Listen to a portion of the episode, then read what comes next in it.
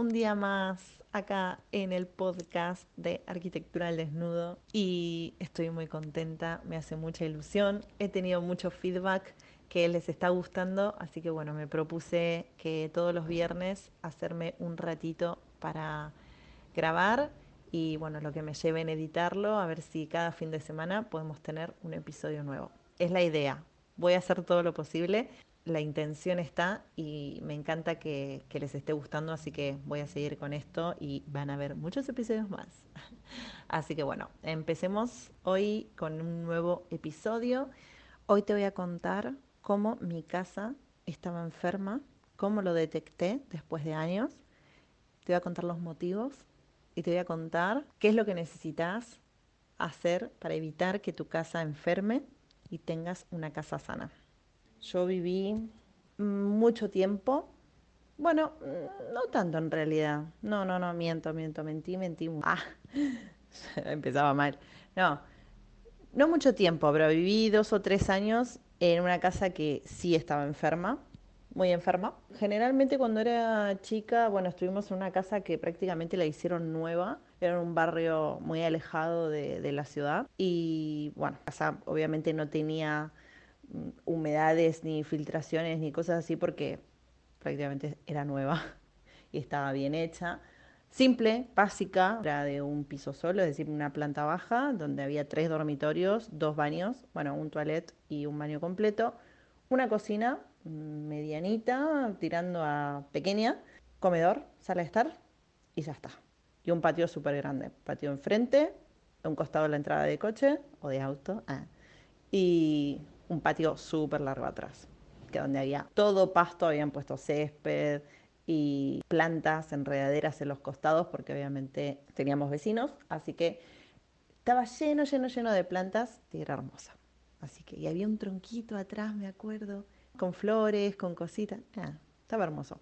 Ah, me acuerdo también que había, teníamos un, nada que ver, nada que ver con lo que voy a hablar, pero bueno, se me vino recién a la cabeza. Ah, teníamos una planta, un romero, gigante, que muchas veces cuando hacíamos pizza y eso íbamos a buscar un poquito al fondo del patio. Y atrás de ese romero, como sobresalía mucho, era nuestro baño. el verano, en el verano era nuestro baño con mis hermanos. Entonces, nada, esa parte como que estaba medio el césped amarillo, pero bueno, no sé, data, se lo quería contar. No sé si lo voy a poner en el podcast, pero bueno, ah, me hace mucha gracia. Bueno, ¿qué pasa? Por situaciones de la vida y por motivos familiares, nos tuvimos que, tuvimos que vender esa casa y mudarnos a lo que era la casa de mi abuela en el centro. Ese era un departamento que está unido con la fábrica de pastas que es de mi familia, un negocio que está abajo y está todo unido. Casa-negocio. ¿Qué pasa? Esa casa, que es un departamento, lo mismo tenía tres habitaciones, un baño solo completo, lavadero, cocina igual medianita, eh, comedor, sala de estar, y un patiecito interno para colgar ropa, donde está el termo, en fin. Y que compartía a su vez con la cocina industrial, digamos, del negocio. ¿no? Eso en planta alta. Y en planta baja está solo el negocio. ¿Y por qué digo que era enferma? Pasó que nos mudamos en, no me acuerdo el año, pero yo, yo, tenía 15 años, 15, 16 años por ahí. Y está bien que casi con 17, 18 me fui, o sea, fueron dos años que vivimos ahí, pero fueron dos años intensos muy intensos. Tres habitaciones, pero éramos siete. En ese momento mis padres estaban juntos y nosotros somos cinco hermanos. Dos habitaciones para cinco hermanos es un poco pequeña, vamos a decir la verdad. ¿Y qué pasa? Somos cuatro mujeres y un varón. Por lo menos en mi casa familiar siempre fue así, los varones por un lado, las mujeres por el otro. Es claro, nosotros estamos en una habitación que era para una barra dos personas como mucho y estábamos metidas las cuatro y mi hermano estaba solo. Bien, igualmente mi hermano como tenía un placar súper grande y el placar que era igual que la otra habitación era para cuatro, obviamente que teníamos que guardar ropa, por lo menos de las de mis hermanas, en su habitación. Entonces, claro, mi hermano no tenía de alguna forma intimidad o siempre le estaban entrando a su habitación. Al final que las habitaciones eran de todos prácticamente, pero bueno, se dormía cada uno en su sitio. Esta casa estaba enferma, porque yo soy consciente de eso, porque obviamente era adolescente y ahí vi eh, y experimenté muchas cosas, sobre todo una época mía en la que yo estaba, bueno, en plena revolución también, en encontrarme a mí misma, en no saber quién soy, y estar como, bueno, a ver, no me importaba nada y yo lo que quería hacer era estar fuera de mi casa. Por lo menos me pasaba que no quería estar en esa casa, ¿no? No, no quería estar mucho tiempo ahí, no me gustaba estar mucho tiempo en casa porque era muy social, y digo era porque ahora no soy tanto, pero era muy social en ese momento y aunque en el colegio, en la escuela me iba re bien, los fines de semana me encantaba salir y me la pasaba jueves, viernes, sábado y a veces un miércoles, en verano poner jueves, viernes, sábado y domingo saliendo. Lo único que hacía era en mi casa dormir, bañarme y salirme. Ya está. ¿Qué pasa cuando realmente no queremos estar en un lugar? Bueno, a mí me pasaba que, claro, no, no estaba cómoda realmente cuando tenía que estudiar Mm, me tenía que levantar a las 4 o 5 de la mañana porque era el único momento en el que había silencio y en el que podía yo estudiar tranquila para la escuela, para alguna prueba, lo que sea. Y me acostumbraba así, como muy organizada, pero con situaciones que me limitaban un montón. Y yo acá no echo la culpa a nadie porque esta era mi realidad, yo no me estoy quejando, solamente estoy contando mi experiencia y lo que viví y cómo era la situación para ponerlos en contexto de cómo sufría esos distintos síntomas de mi casa y que no me daba cuenta que a mí me estaban afectando. Entonces, eso, me levantaba a las 4 o 5 de la mañana a estudiar cuando todos estaban durmiendo por ese mismo motivo de que no había silencio en mi casa salvo en esas horas. Cuando quizás no me levantaba temprano, bueno, igual nos levantábamos a las seis y media, para las 7 entrábamos a la escuela, a la noche cuando nos acostábamos a dormir, en la habitación está que estábamos las cuatro juntas, mis hermanas durmiendo. La ventana de ese dormitorio daba, da a un patio, porque todavía existe, pasa que ahora no, no hay nadie durmiendo ahí, pero en ese momento que estábamos, éramos chicos, la habitación daba al patio este que les comentaba, que es compartido con la cocina industrial del negocio, y justo, justo en la ventana hay un motor el motor del grupo electrógeno. El grupo electrógeno es el que genera electricidad cuando no hay luz, entonces para que las heladeras y bueno, todo lo que necesite frío, eso no se corte.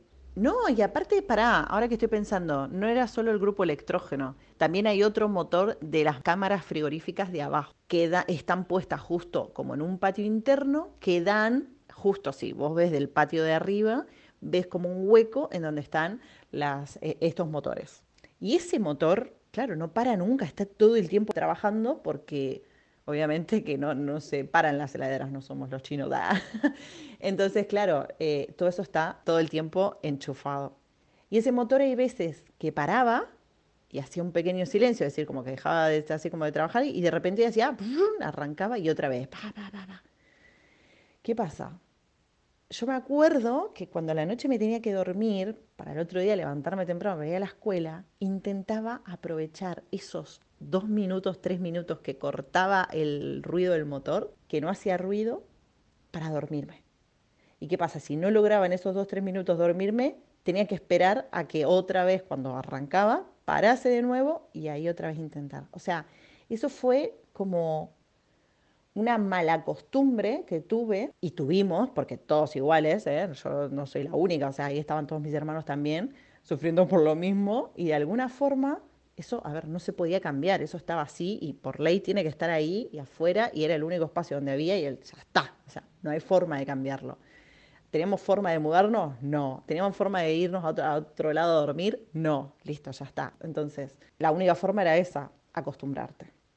¿Qué pasa? Claro, cuando las condiciones son tan limitadas, uno se malacostumbra a esas cosas.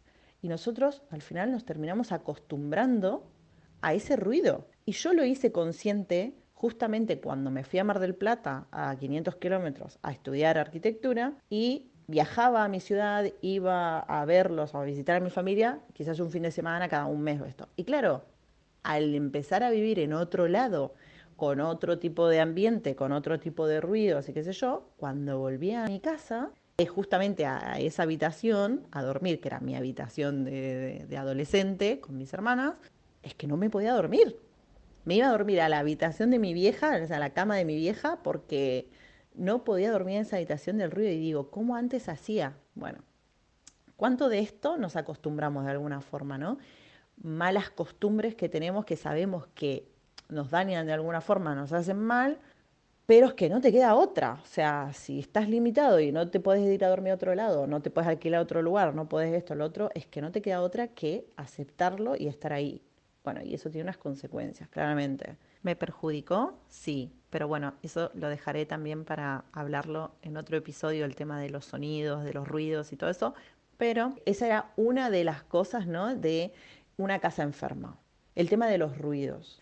Casa enferma o una casa sana? ¿Qué diferencia hay entre cada una? Bueno, como sabemos, cuando estás enfermo es porque de alguna forma hay algún síntoma o algo que te genera un malestar y cuando estás sano realmente es cuando disfrutas de una vitalidad, cuando te sentís a gusto, cuando te sentís contento, cuando tu ánimo está positivo, estás arriba y esto, ¿no? Entonces, referido a la casa, ¿no? La casa como enferma o la casa sana, no radica solo en lo que es, sino en lo que provoca en las personas que lo habitan. No es que solamente sea la casa en sí la que sufre de síntomas, sino también que las personas que lo habitan en ella también le generan síntomas, que muchas veces son provocados por la misma casa. ¿Por qué? Porque justamente nuestros espacios nos afectan y los síntomas que tenga la casa nos van a afectar a nosotros en nuestra salud. Entonces es esto, en general una casa incide en nuestra salud y puede estar bien, en equilibrio y estar sana y nos puede ayudar a un montón de cosas, motivarnos, conciliar el sueño y hacernos sentir sanos a nosotros mismos o una casa enferma en la que nos perjudica nuestra salud física, mental, emocional, ¿sí? según el tiempo que pasen en esos espacios. Es decir, Cuanto más tiempo, más nos afecta. Si un, espacio está sano, tendremos mejor calidad de vida. Ahora, si pasamos mucho tiempo en casa, ese espacio está enfermo, nos va a afectar en nuestra salud y en nuestra calidad de vida. Bien, dicho esto, los motivos o los síntomas generales que presenta una casa cuando está enferma es la calidad del aire, ¿sí? tanto interior como exterior. Exterior es Hablamos de la contaminación externa, el aire de la ciudad, ¿sí? que hay veces que si hay muchos vientos en tu ciudad o si depende cómo corre el viento, te va a afectar de alguna manera u otra. En mi caso, cuando estaba en Bahía Blanca, es una ciudad eh, portuaria y hay una petroquímica que está construida en el puerto, pero ¿qué pasa? Justo la ciudad está construida, nosotros le decimos el pozo, ¿no? Porque está como hacia abajo, ¿no? Como en, un pozo, literal, en un pozo. Y cuando vos estás llegando de afuera, ¿no? A la ruta, a la ciudad, vos la ves más abajo. Entonces, ¿qué pasa? Los vientos que vienen desde el mar, ¿no? Y que van hacia adentro y van a la ciudad, tiran y llevan todo el aire contaminado a la ciudad. Bahía Blanca es una ciudad, pero contaminadísima. Bueno, a ver, que es mi ciudad y yo no digo que la amo, porque no, porque no es linda, pero bueno, es mi ciudad, en fin, yo nací ahí y no tengo nada contra ella, pero claro, el tema es que tiene muchos contra y una de esas es eso, ¿no? De la contaminación del aire. Cuando estás muchos años, eso te perjudica un montón. Así que bueno, y la, calidad del aire interior, hablamos de la casa y cómo se ventila la casa en sí. Hay veces que muchos dormitorios o muchos ambientes ¿no? están con mala ventilación porque no entra bien el aire, no fluye bien el aire y hay veces que es nulo. Tenía una casa de, de una compañera de, bueno, de la vida que su dormitorio no tenía ventanas y ahí hablamos de tema de luz y también de tema de ventilación. O sea, un, dormitorio, un espacio que te estás trabajando o estudiando en el que no entra ni luz natural y tampoco se ventila, te afecta un montón a la salud. Entonces, eso es súper importante, calidad del aire. Otro tema es la calefacción. Bueno, acá en España no tanto porque generalmente hay mucha calefacción o eléctricas, las estufas son generalmente eléctricas y mm, si no calefacción central o hay radiadores, pero en Argentina sí hay mucho eh, estufas a gas, ¿sí? que eso es un peligro porque, claro, tira monóxido de carbono y eso, si estás en un lugar muy cerrado en el que no hay ventilación ni, ni filtra el aire, te puedes cagar muriendo. A mí una vez me pasó que en el último departamento que estuve en Mar del Plata, gracias a Dios, no sé cómo decirlo, gracias al universo, gracias que tenía que hacer, porque un montón de veces casi estuve cerca de la muerte y no me ha pasado, pero eh, yo estudiaba y claro, los inviernos en Mar del Plata son muy duros, mucho, muchísimo frío, Y claro, yo tenía una estufita, para el que me escuche en España, estufa, o en otro lado, eh, calefactor se dice en, en Argentina, era chiquitito, de esos mini, o sea, un calefactor a gas mini en el medio del pasillo en el que distribuía y en los dormitorios no tenía, en el comedor no tenía. Y, y bueno, yo lo tenía al palo siempre, porque claramente estaba con la compu muchas horas, el estar quieto también te hace, te enfrías completamente, entonces yo el calefactor siempre, siempre al palo. ¿Qué pasa? Que hubo un momento que había una pérdida de gas y yo no me enteré sea, perdía un poco, porque son edificios muy viejos, y se dio cuenta la dueña, por eso digo, gracias a Dios, al universo, que tenía que ser, que me tocó la puerta, porque no sé qué quería, rompehuevo, que me quería preguntar algo, o qué sé yo, y cuando abro la puerta me dice, uy, qué olor a gas que sale de tu departamento. Y yo, sí, o sea, yo no me había ni enterado, no te das cuenta. Pues imagínate si esto pasa muchas horas cuando estás durmiendo. Mucha gente le ha pasado, desgraciadamente, y puede pasar a mayores, puede ser una tragedia, entonces, nada, te morís. Entonces, eso además, no solo de que, bueno, no haya pasado mayores, pero la calidad del aire y el monóxido que yo me comí, eso es muy malo para mi salud. Entonces, eso hay que tener mucho cuidado el tema de la calefacción. El tema de los aires acondicionados, si tenés un aire acondicionado, lo mismo. Aire acondicionado tanto para frío como para calor, se tienen que cuidar muchísimo los filtros. Los filtros cuando no se limpian y eso estás tirando mierda al aire. Y vos te lo estás consumiendo porque, claro, vos no vas a prender el aire acondicionado y vas a abrir las ventanas, lo tenés cerrado. Entonces, ese aire, ¿qué tipo de aire te está tirando? Es muy importante limpiar eso, dato, que generalmente casi nunca los limpian y al final, claro, por eso tosemos, por eso en verano medio que estamos ahí como mocos con esto, a mí me hace mierda el aire acondicionado, así que yo no lo uso. Después, tema, un ejemplo, otros síntomas que pueden ser es la iluminación, la iluminación en casa, tanto natural como artificial.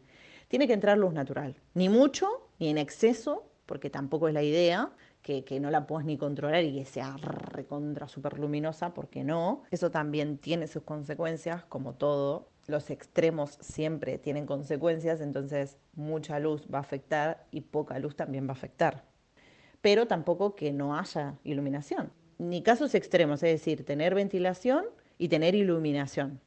Neutro, medio, o sea, un, equilibrio, que no sea ni deficiente ni excesiva. ¿sí? Y después del tipo de iluminación, porque está bien, la natural podemos tener, obviamente, la luz del sol, pero también podemos poner natural en cuanto a fuego y podemos poner una chimenea, ¿no? prender un fuego en la chimenea o poner velas, eso también es iluminación natural.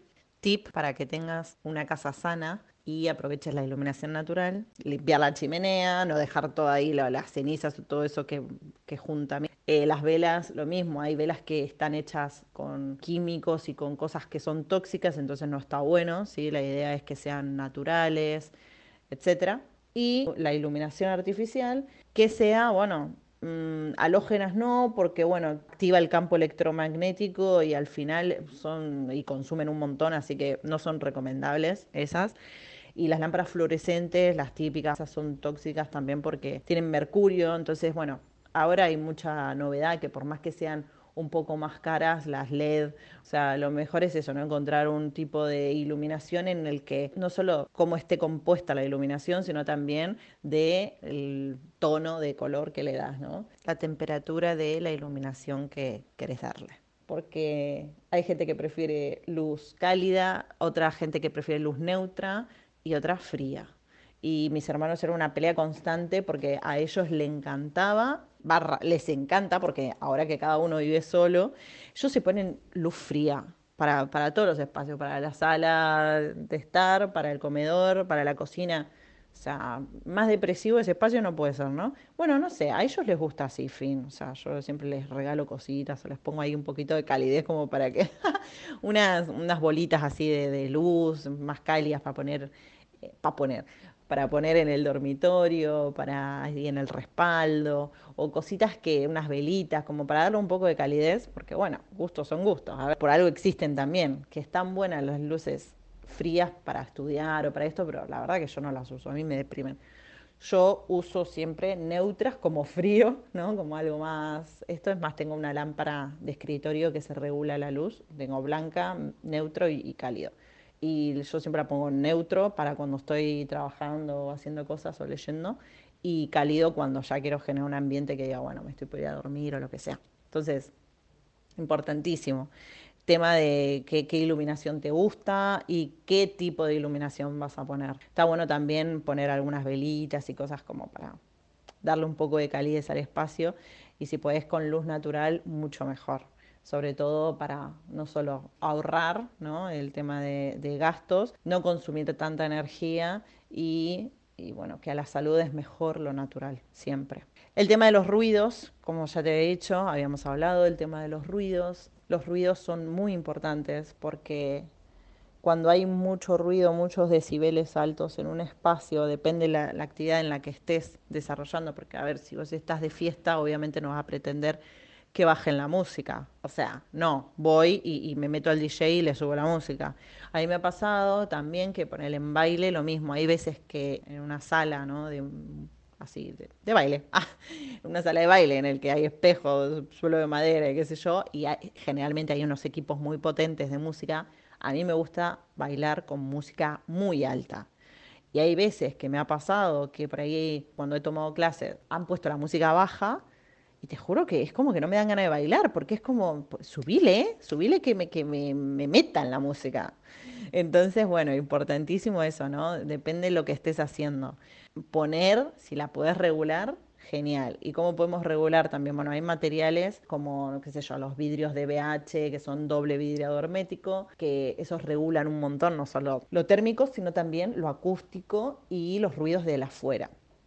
En este caso, en el dormitorio hubiese estado ideal poner doble vidrio hermético, es, bueno, obviamente cerrar la persiana, ¿no? Cuando no se esté estudiando y trabajando, que siempre igual la cerramos, pero bueno, cuando estaba esto del motor, hubiese estado bueno también poner algún tipo de aislación desde el lado afuera adentro. Hay distintos materiales y opciones para, última, reducir un poco los decibeles del ruido que viene de afuera, que hay veces que no lo podemos controlar y eso está.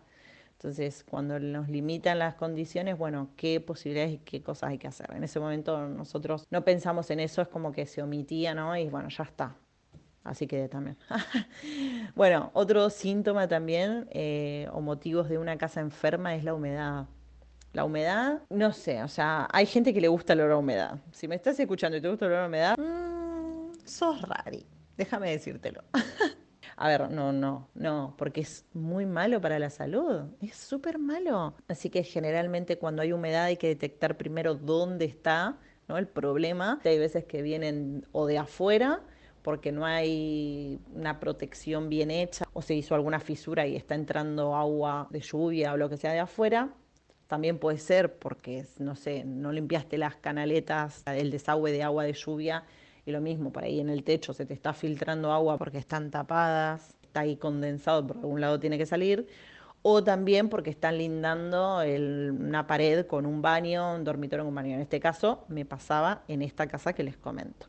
Había muchísima humedad y justo había una de las camas, pues nosotros dormíamos en cucheta. Cucheta, eh, ¿cómo se dice acá?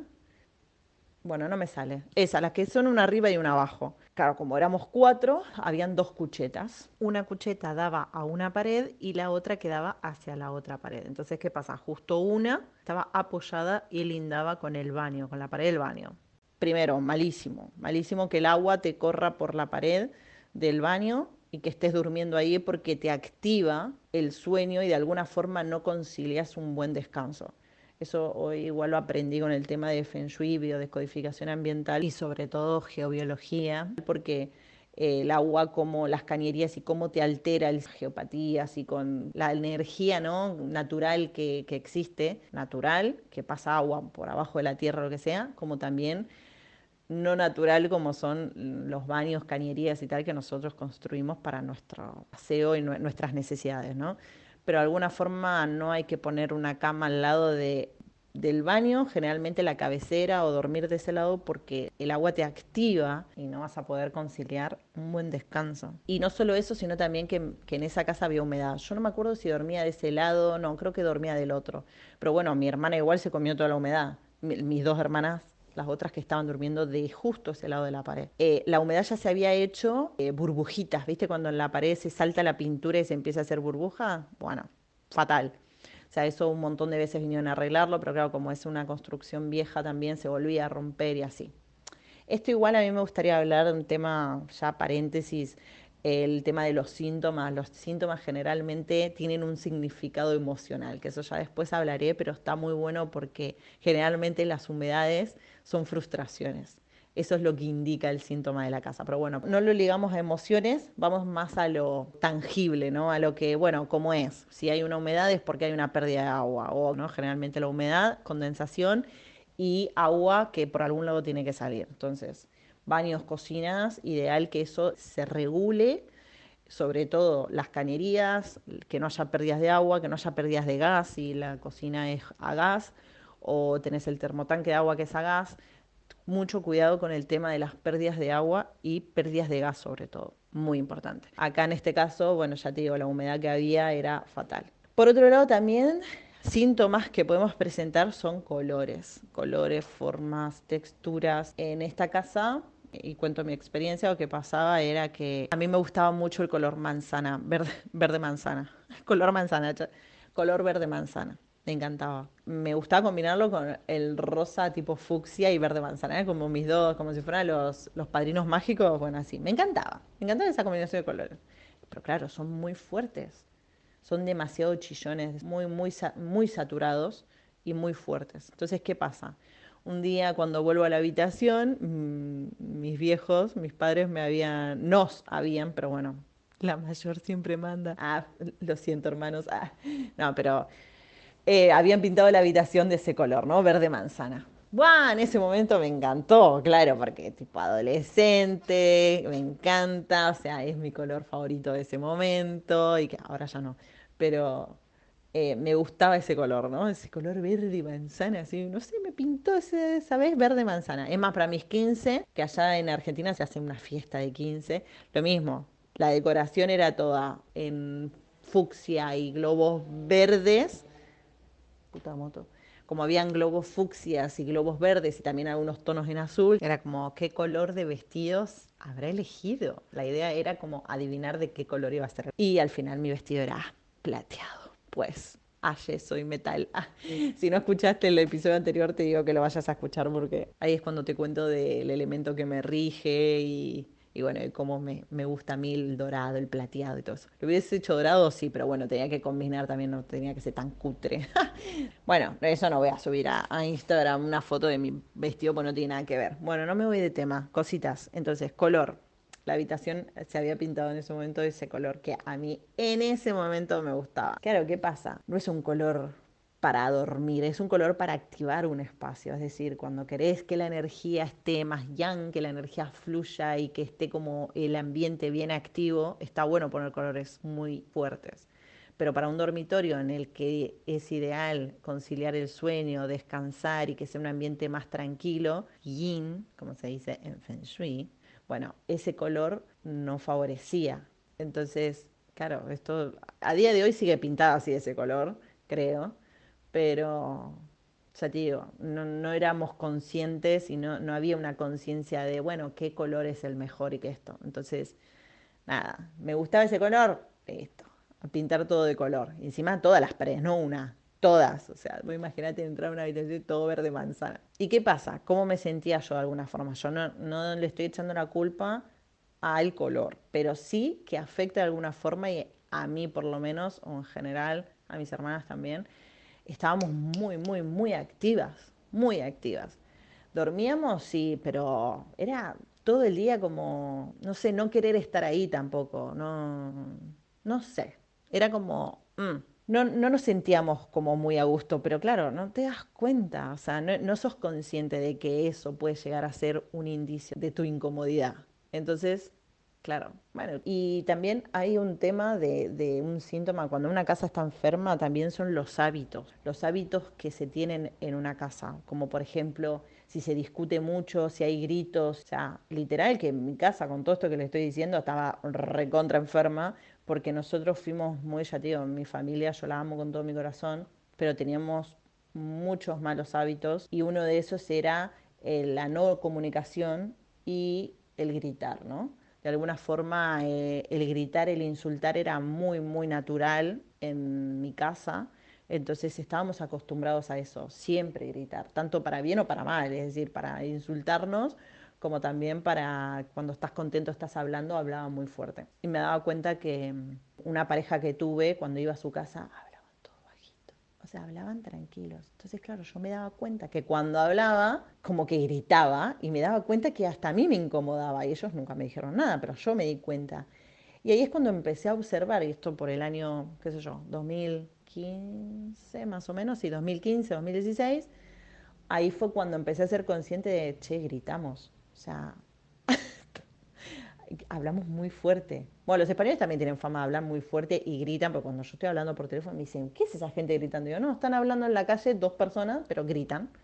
Bueno, gritan, gritan mucho. No todos, pero en general. Ah, la ligaban los españoles fuera. Bueno, no. Y yo me acostumbré a eso, ¿no? hablar un poco más bajo o regular un poquito más el tono de voz.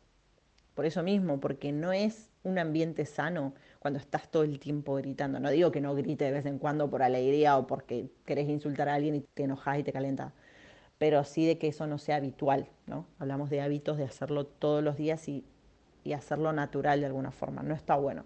Y otra cosa, otro hábito que no está bueno tampoco es el tabaco. Bueno, mi familia no se fuma, nunca, se, nunca fumamos, ni mis padres ni mis hermanos fuman, pero eh, sí he tenido amigos y compañeros que fumaban, entonces claro, cuando me juntaba era andate afuera, obviamente, a fumar, pero ese olor y esa cosa, que está todo bien, yo no te voy a decir deja el vicio, porque yo tengo mis vicios y que son otros distintos, pero bueno, eso es también de alguna forma mis vicios es comerme un chocolate y no te estoy perjudicando, porque no te estoy tirando un, olor a chocolate que sea tóxico, pero el tabaco sí, entonces es muy importante que si fumas adentro, no lo hagas, porque se impregna en los espacios, en las paredes, en los muebles, en tus cosas.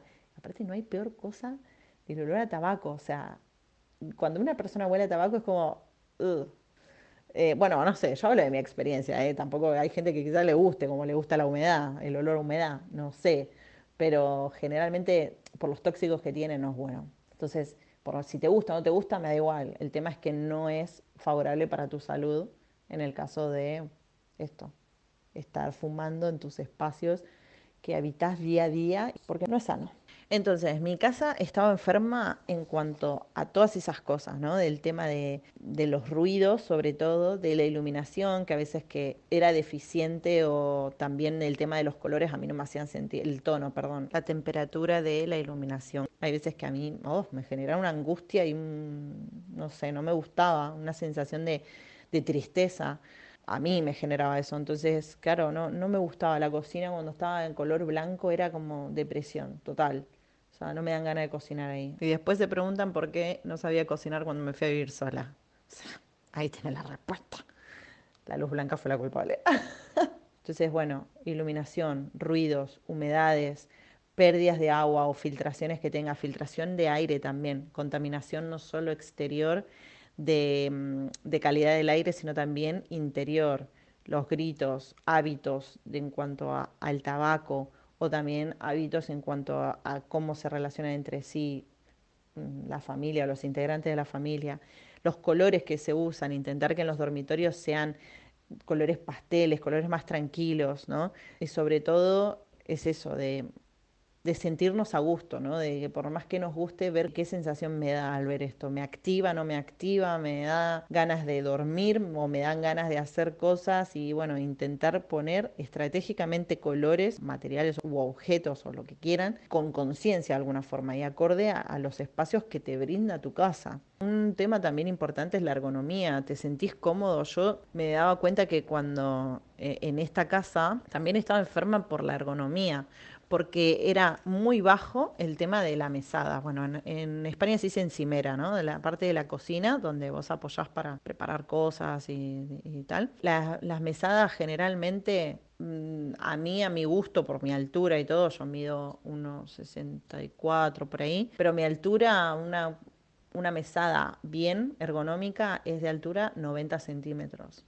Menos no. O sea, cuanto más alta, para mí mejor. Bueno, tampoco tan alta, pero tirando a alta. ¿Por qué? Porque me duele un montón la espalda cuando estás mucho tiempo ahí, que cortando, que lavando, que tienes que lavar cosas y qué sé yo. O sea, te duele la espalda y después cosas pequeñas detalles, pero que hacen un montón, es que el zócalo de abajo, que tenga zócalo que vos puedas meter 10 centímetros el pie por debajo de, la, de, lo que sería el mueble bajo mesada, ¿no? ¿Por qué? O bajo encimera, como le quieras llamar. Porque si no tenés que estar con los pies de costado y lavando o cortando con los pies de costado, o sea, ya el cuerpo es como que está incómodo. ¿Qué ganas te van a dar de cocinarte o de estar ahí si estás incómodo? Ergonomía, fundamental sentirte cómodo. Otra cosa, el escritorio. Bueno, nosotros igual en ese momento, te digo que teníamos un escritorio zarpado, o sea, era un escritorio largo en L, negro, moderno, que tenías mucho espacio para dejar los pies abajo, entonces eso estaba genial. En este caso no estaba enferma, pero sí en los alquileres que estuve, sí estaban enfermitos. ¿Por qué? porque todos los escritorios que estaba o las mesas eran muy bajas. Y justamente yo ahora estoy en este espacio de alquiler que les contaba que a ver si ellos quieren 15 días me mudo. Rezá, Malena, rezá. Pero el escritorio, sí, es un escritorio mm, estándar, normal, ¿no? Con un cajoncito al costado, que tenés un espacio para meter las piernas, todo. Primero, mi silla de escritorio no entra con el apoyabrazo. Entonces ya ahí no me puedo meter completamente abajo de la mesa, de, sí, de la mesa de escritorio. Por lo tanto, me quedo fuera, tengo que estar con la espalda encorvada. Hay una madera que me tapa los pies. Entonces, me choca, no puedo estirar los pies. El cajón que tengo al lado, justo pegado, digamos, abajo de lo que sería el escritorio, me da en la pierna. Me choca al costado, esta madera me la he tragado un montón, que había puesto un sintex acá, como un algodón, eso, porque hay una punta, una flecha envenenada que me da en, en la pierna cada vez que hago un mal movimiento. Como la mesa está muy baja. O sea, no, tiene que ser alta. Hace enojada. Bueno, nada. Sillas, mesas, escritorios, camas, camas cómodas, almohadas, las alturas de las, de las mesadas o encimeras, de los muebles, que los muebles sean fáciles de llegar, que no tengas que estar agarrando una silla o que no te tengas que estar agachando todo el tiempo. Encontrar como, bueno, la medida estándar como para decir la ergonomía del cuerpo, ¿no? De que el cuerpo se encuentre cómodo y bien. Yo sufro una bocha de dolor de espalda y que posta que ya es como que ahora, también muchos años la estiré con sillas poronga de, de, alquiler, ¿no? De las sillas viejas que tienen en los alquileres y es como, bueno, ya está, es lo que hay, no me da ahora para comprarme una silla de escritorio. Pero claro, ahora tengo una silla de escritorio bien, pero es que me tengo que comprar el escritorio en sí. Eh, y tampoco es que, a ver, como todavía no tengo un lugar fijo si todavía no sabe de qué estoy hablando, escuchar el episodio anterior, quiero de última empezar a comprarme cosas cuando realmente esté segura, entre comillas, aunque nada es seguro, pero segura de que por lo menos un tiempo largo voy a estar acá. Si yo ya sé que ahora en 15 días quizás me mudo o en un mes o en dos, ¿para qué me voy a andar comprando esto si después tengo que bajar dos pisos por escalera con un escritorio que no sé si va a pasar por la escalera porque es un edificio súper viejo? Que no, no me voy a poner ahora. Seguramente estás pensando, ay, rata, comprate un escritorio y ya está. Si ya tenés una silla, comprate un escritorio. No, pues la silla de última se desmonta. Sí, el escritorio también. Pero es una paja porque ocupa más. Y la silla es como que le di más prioridad. Y ya está, ya está ahí, ya la tengo. Ay, Dios santo. Es como que me quiero justificar porque me estoy dando cuenta. Digo, podría invertir de última en un escritorio. Pero claro, después dónde lo metes, porque de última la silla, bueno, la vas amoldando qué sé yo, a, una mesa. Claro, es que ¿dónde meto un escritorio? Pero claro, si es prioridad y mi ergonomía es prioridad, le tengo que dar prioridad. ¿Cuántas veces voy a decir prioridad? Pero sí. Bueno, ahora hablando de esto con ustedes, lo estoy pensando. Capaz que me compre uno. Ah, a ver, em, cositas. Como les dije, ¿qué ayuda a ponerle a, no sé, a que un espacio sea sano, ¿no? Poner una planta, no en el dormitorio, porque en el dormitorio ya te digo que activa bastante y tampoco está bueno porque hay que, a ver, es un ambiente muy tóxico, pero no digo de relaciones tóxicas, si el ambiente vos sentís que el aire está muy tóxico, eso, bueno, pone una planta. Pero si no, te recomiendo que en otros espacios de la casa pongas plantas porque eso ayuda un montón. Regulan el aire y generan oxígeno, entonces de alguna forma te está purificando tu aire que estás respirando. Entonces es genial. Yo acá al costado mío tengo mi plantita que me regaló Sergio, que les conté también. Y nada, y la tengo acá al ladito y me está purificando, aunque bueno, estoy acá con la estufita eléctrica y todo, pero está ahí, ¿no? Incorpora planta, lo que te digo.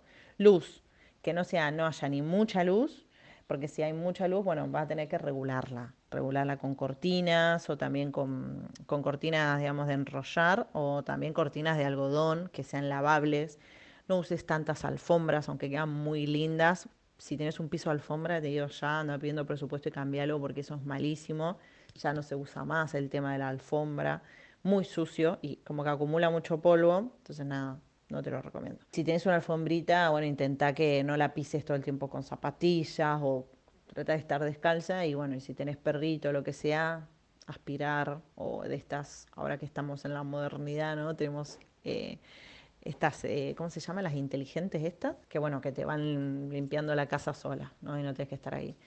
Eh, cambiarte los filtros, filtros de aire acondicionado, de calefacción central. Si querés tu casa ideal y estás priorizando tu, calidad de vida, la mejor calefacción de alguna forma es suelo radiante o radiadores en todo caso, que va por el suelo o radiadores es agua caliente, ¿no? En vapor. Entonces, de alguna forma, en vapor. Ah.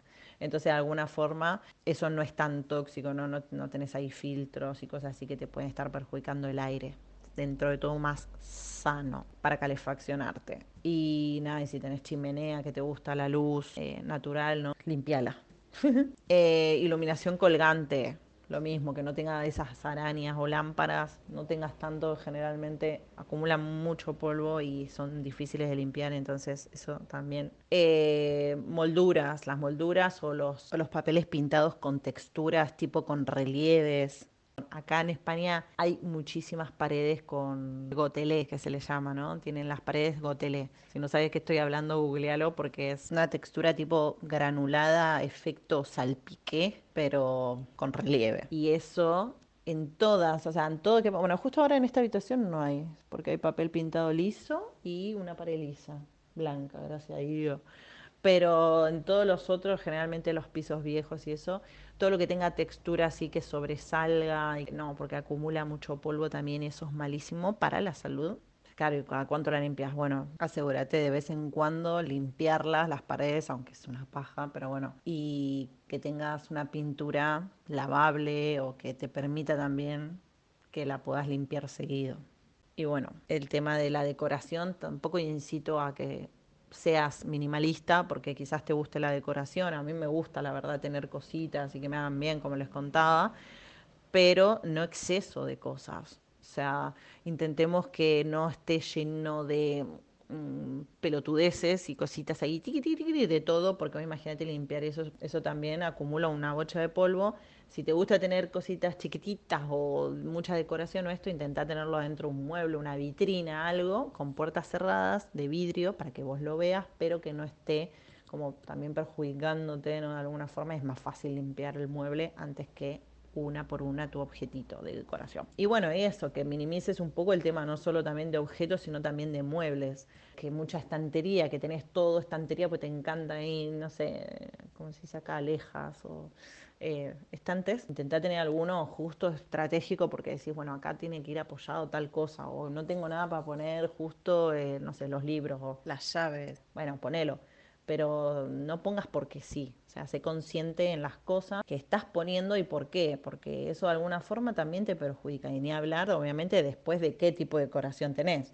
Porque eh, si vas a poner, no sé, uno, una estantería para colgar, se me ocurre, una escopeta, no, ¿me entendés? Es como que violencia intentemos que, que por más que sea una escopeta de tu abuelo o porque te da un no sé qué, digamos, la simbología de cada objeto tiene un mensaje al inconsciente, entonces intentemos que la decoración que tengas sea bonita, ¿no? Que no te transmita algo de violencia o sensaciones o emociones que vibran bajo, porque de alguna forma eso es lo que vas a estar atrayendo. Y eh, el tema de los colores. Los colores es muy importante saber que si querés pintar una pared de color o lo que sea, que sepas bien por qué vas a pintarlo, de qué color, cómo te va a influir. Y obviamente lo que te recomiendo que hagas, un estudio de Feng Shui. O sea, yo acá no te lo quiero vender, pero sí, no. Pero posta que aprendes y entendés un montón tu casa, ¿sí? Porque al final es como contaba, ¿no? La prolongación de uno mismo. La casa es la manifestación de lo que, de tu inconsciente y lo que vos tenés dentro. Y vos lo que vas haciendo es, bueno, poniéndole color, poniéndole esto. Entonces pensar, ¿por qué elijo este color? Porque te cuento un secreto, cada cosa, cada color, cada forma, cada recorrido tiene un mensaje inconsciente y hay cosas específicas como colores que depende en dónde estén, en la orientación que estén y en dónde se encuentren, qué tipo de color va a tener un mensaje como, no sé, de violencia, de escasez, de soledad, de como puede ser también positivo, ¿no? De que querés atraer el amor o el dinero, tal. Entonces, hacer consciente eso, de cómo, si no quiero hacer un estudio de Feng Shui, pero ¿cómo puedo hacer? Bueno, ¿qué colores, qué cosas me hacen sentir mm, tranquilo, en una situación así como más de paz y de estoy tranca, estoy bien? O empezar a ver cuándo te altera, ¿no? Si poner en el dormitorio lo pintaste de rojo chillón brillante, bueno, ¿has notado alguna diferencia de, tu descanso, del sueño o de algo en tu vida? Porque también eso tiene que ver con, qué sé yo, empezaste a discutir más con tu pareja. El rojo en exceso indica intolerancias, conflictos, peleas. Entonces, también el dormitorio que representa a la pareja esté afectando de esta forma. Entonces, observar de este modo y empezar a entender que cada espacio y cada color transmite un mensaje que en realidad es lo que estás pensando, estás manifestando y estás atrayendo. Ser consciente no solo de cómo me siento, sino también cómo cambia mi ambiente o mi entorno cuando yo pinto de alguna forma o pongo esto o pongo lo otro. Porque quieras o no, lo creas o no, que a mí me da igual si lo crees o no, eso existe y está. O sea, como la energía universal. Hay gente que cree en la energía, hay gente que no cree en la energía y eh, vos de tu vida sé lo que quieras, pero la energía existe y va a estar. Creas o no creas. Y te va a afectar, creas o no creas. O sea, cuanto antes más consciente lo hagas, mejor. Y no es para asustar esto, decir, uy, ahora tengo que tener, no, mira todo lo mal que tengo, no. Pero decir, bueno, como contaba en el episodio anterior, esto es lo que hay, yo sé que esto no me favorece, pero es lo que hay y hay veces que eh, los ambientes nos limitan, hay veces que no me puedo pagar otro espacio, ahora no me puedo mudar o lo que sea que estés pasando, bueno, ya está, aceptarlo desde el amor, de decir, bueno, tenerle cariño y decir, bueno, gracias por presentarme este mensaje o por mostrarme esto que tengo que trabajar en mí, pero ahora lo acepto y pongo y hago el cambio que pueda. Y hago lo que esté a mi alcance y lo que yo pueda hacer hoy. Y ya después seré consciente para cuando alquile otro lado o cuando me mude a mi futura casa o lo que sea, sé qué cosas tengo que poner, qué cosas no tengo que poner. Y con esto espero haberte ayudado para detectar si tu casa está enferma o no. Con todo esto que te dije, de la calidad del aire, de las ventilaciones, de la iluminación natural, artificial, de los ruidos, de la humedad, de pérdidas de agua, de gas, qué tipo de colores tenés, o sea, hacer un poco consciente esto, empezar a ver tu casa en perspectiva, desde otro punto de vista, y que puedas detectar y decir, mira, esto creo que no está bien. Y si necesitas ayuda con algo porque hay algo que te preocupe, bueno, contá conmigo. Que tenés alguna duda o preguntarme algo, escribime por mensaje privado, que voy a estar encantada de ayudarte.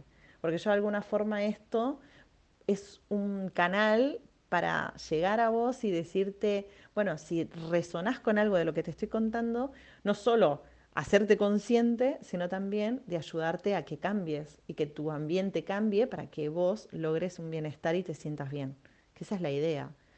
Compartirte mis experiencias, eso de alguna forma no solo es acompañarte en tu trayecto hacia el trabajo, hacia tu casa o en donde quieras que me estés escuchando, pero también sino de ayudarte en alguna cosa que digas, bueno, esto quizás lo tenga en cuenta la próxima o esto, mira, lo quiero solucionar porque escuchando a Aye en este podcast me di cuenta de que, bueno, quiero buscar algo que, que me ayude con este tema en particular. Y cuando hablo de síntomas, que eso me gustaría también hacer un, un capítulo aparte, porque si no esto se va a hacer muy largo, pero voy a hablar específicamente de síntomas de la casa y lo que significan los mensajes inconscientes. Si te gusta, me lo decís. Y si querés que hable algún tema en especial, escríbeme por mensaje privado si querés de Instagram, que estoy como Arquitipa. Y ahí, o en el post de que haga del episodio, me puedes comentar ahí para que todos lo vean también y ayuden a quien lo esté mirando. Y si no, por mensaje privado, estaré encantada de ayudarte. Bueno, y hasta acá el episodio de hoy. Espero que te haya gustado, te haya interesado, te haya sido útil y te invito también que subo mucha información valiosa si te interesa este tema. Seguirnos en Ayekina, que también está en los links de la bio. Y nos vemos el próximo episodio. Gracias por escucharme. Te mando un beso grande.